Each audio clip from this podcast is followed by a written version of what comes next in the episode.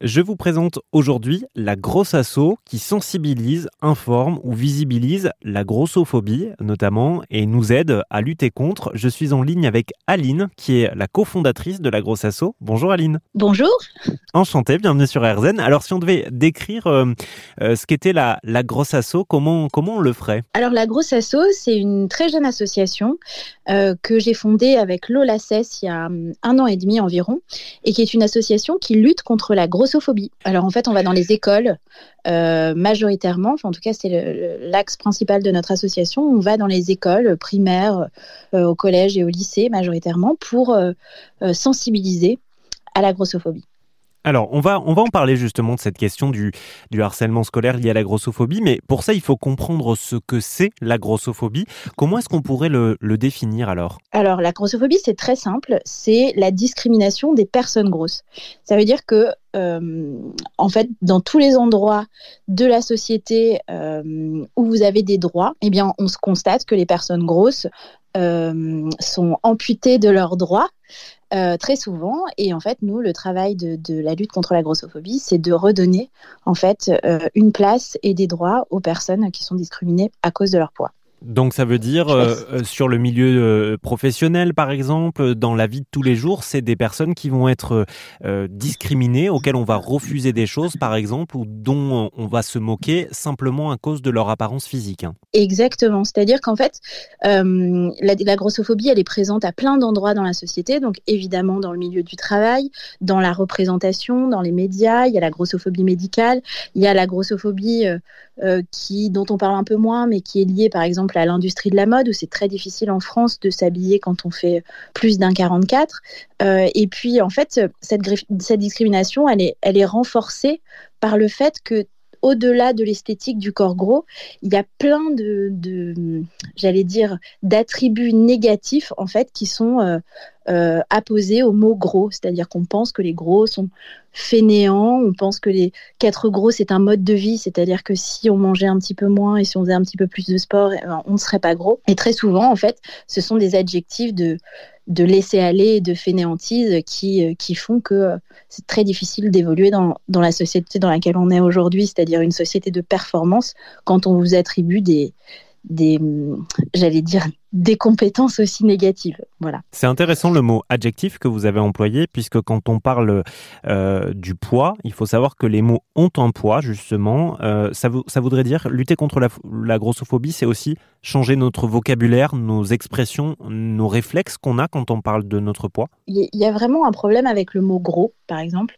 euh, et l'utilisation du mot gros. C'est-à-dire que très souvent, quand on dit d'une personne qu'elle est grosse, euh, on veut dire que cette personne, comme je vous le disais tout à l'heure, se laisse aller, c'est-à-dire que forcément le mot gros est négatif.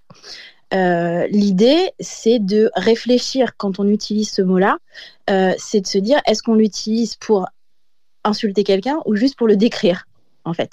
Et hum, il y a des personnes grosses, par exemple, qui n'aiment pas qu'on leur dise qu'elles sont grosses parce qu'elles ont de la grossophobie intériorisée, elles détestent qu'on dise, qu'on les qualifie comme personnes grosses. Moi, qui ai fait un travail sur moi et qui, je pense, m'être un peu débarrassée de ma grossophobie intériorisée, ça ne me dérange pas si on me définit comme une personne grosse.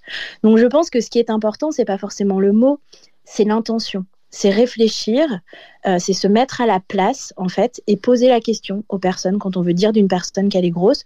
On peut et si on a besoin, si on, si on veut la décrire en fait, on peut lui demander comment elle veut être décrite.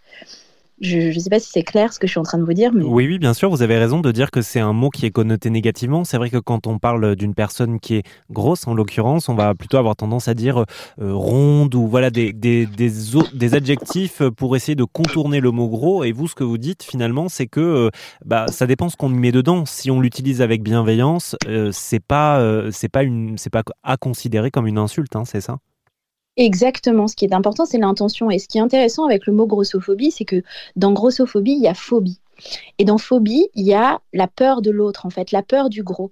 Et très souvent, euh, il y a une autrice qui s'appelle Kiemis qui vient d'écrire un livre justement sur la grossophobie.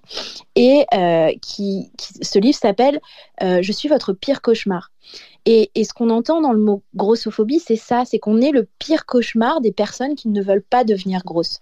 Donc très souvent, en fait, quand elles parlent du mot gros, c'est comme si on devenait un miroir de ce qu'elles ne veulent pas être.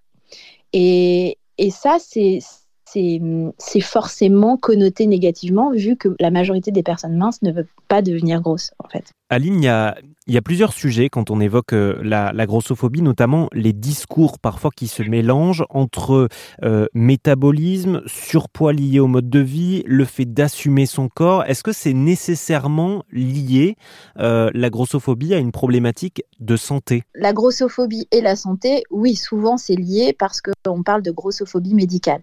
En revanche, le poids et la santé, il n'y a pas forcément de corrélation. C'est-à-dire qu'une personne grosse n'est pas forcément en mauvaise santé, elle n'a pas forcément euh, d'indicateur de comorbidité, euh, de la même manière qu'une personne mince n'est pas forcément en bonne santé.